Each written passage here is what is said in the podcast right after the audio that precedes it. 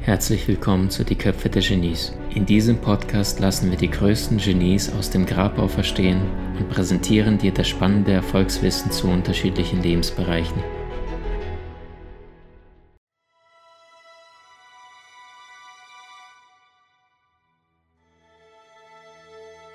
Eine alte buddhistische Geschichte beschreibt, wie wir auf eine Krise reagieren können, wenn es um Leben oder Tod geht. Ein Mann wird von einem Tiger in den Urwald gejagt. Tiger laufen erheblich schneller als Menschen und außerdem verspeisen sie am liebsten Zweibeiner. Dieser Tiger ist sehr hungrig und der Mann in großen Schwierigkeiten. Der Tiger hat ihn fast schon erreicht, als der Mann plötzlich einen Brunnen sieht. Vor lauter Verzweiflung springt er hinein. Noch im Sprung erkennt er, dass er einen großen Fehler gemacht hat. Der Brunnen ist ausgetrocknet und auf seinem Grund ringelt eine gewaltige schwarze Schlange. Instinktiv streckt er die Hand aus und findet Halt an einer Baumwurzel, die seinen Fall bremst. Dann blickt er nach unten, wo sich die Schlange zu voller Länge aufrichtet, um seinen Fuß zu erreichen, doch der ist ein klein wenig zu hoch für das Tier. Er schaut nach oben und sieht, wie die Tigertatze nach ihm schlägt doch die Hand, die sich an der Wurzel festhält, befindet sich gerade noch außerhalb der Reichweite des Tigers. Als er so über seine missliche Lage nachdenkt, sieht er zwei Mäuse, eine schwarze und eine weiße, aus einem kleinen Loch schlüpfen und sie beginnen an der Wurzel zu nagen. Der Tiger, der weiterhin versucht, den Mann zu erwischen, stößt dabei mit den Hintertropfen kräftig gegen einen Baum. An einem Zweig dieses Baumes hängt ein Bienenstock. Nein, so dramatisch wird es nicht. Durch die Erschütterung kippt der Bienenstock ein wenig zur Seite und Honig tropft in den Brunnen hinein.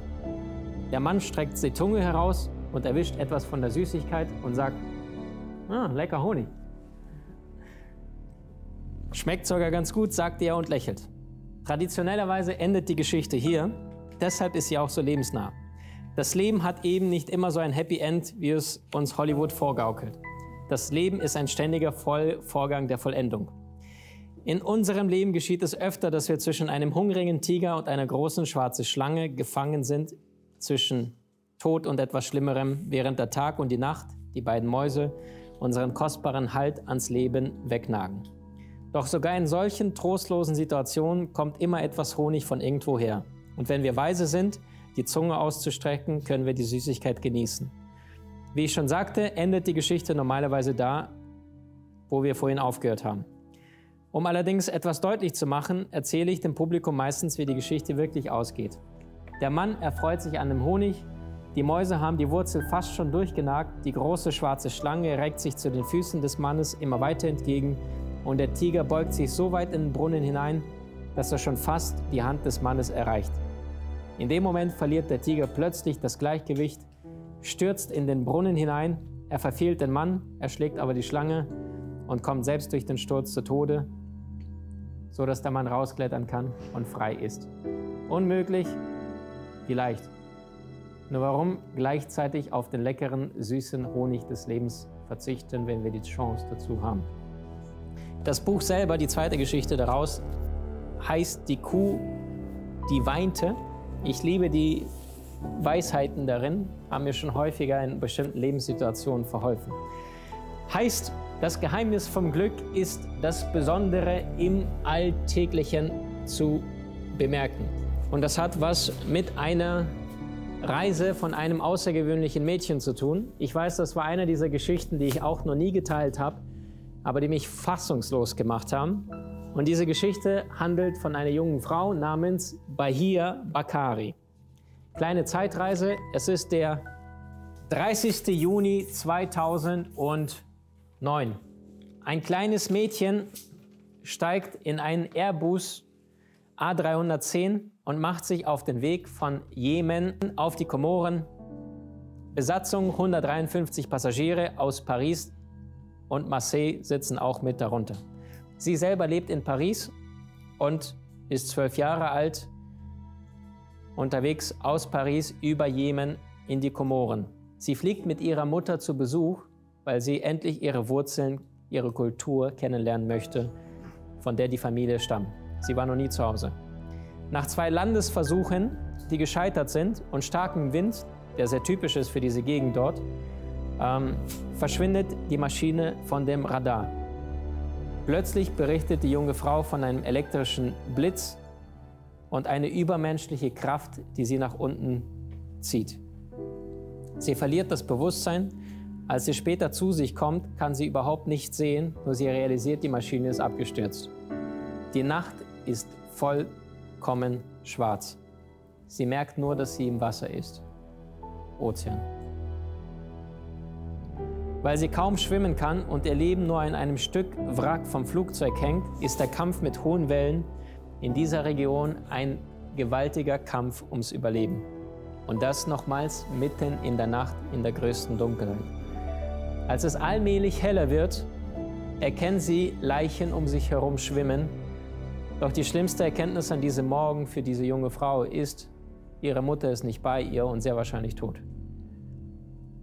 Mitten zwischen diesen Leichen befindet sich dieses zwölfjährige Mädchen und schwimmt umher. Sie kämpft mit ihren letzten Kräften und ihrer Psyche. Als es helle wird, sieht sie um sich herum nur noch Leichen und berichtete später, ich wollte weinen, ich wollte fliehen, aber ich hatte einfach keine Kraft mehr dazu. Aufgrund dessen, weil die Regierung von den Komoren keine eigenen Rettungsschiffe hat, werden alle Passagiere und alle Maschinen und äh, Boote, die in der Nähe sind, äh, kontaktiert und gebeten, eine Fährgemeinschaft oder eine, eine Fähre ähm, zur Verfügung zu stellen. Und eine Gesellschaft, die zwischen Komoren und Madagaskar da in der Nähe tatsächlich ist und diesen Notruf hört, äh, macht sich auf den Weg zu ihr. Der Matrose, der auf diesem Schiff tätig ist, schmeißt ihr diesen Rettungsring rüber und merkt, dass sie so schwach ist, dass sie nicht einmal die Fähigkeit hat, nach diesem Rettungsring zu greifen, so dass er selber reinspringen muss und ihr den Ring um den Körper hängt. Ähm, später berichtet die junge Frau, dass sie auch andere Stimmen in der Nacht gehört hat, in der puren Dunkelheit. Allerdings diese Stimmen mit jeder Stunde, die später und später wurde, immer mehr verstummten. Und am Morgen, als sie dann aufgewacht war, berichtete sie nur von gewaltigen Wellen und der Panik, die sie gespürt hat, weil sie realisierte, dass sie die Einzige ist, die am Leben geblieben ist.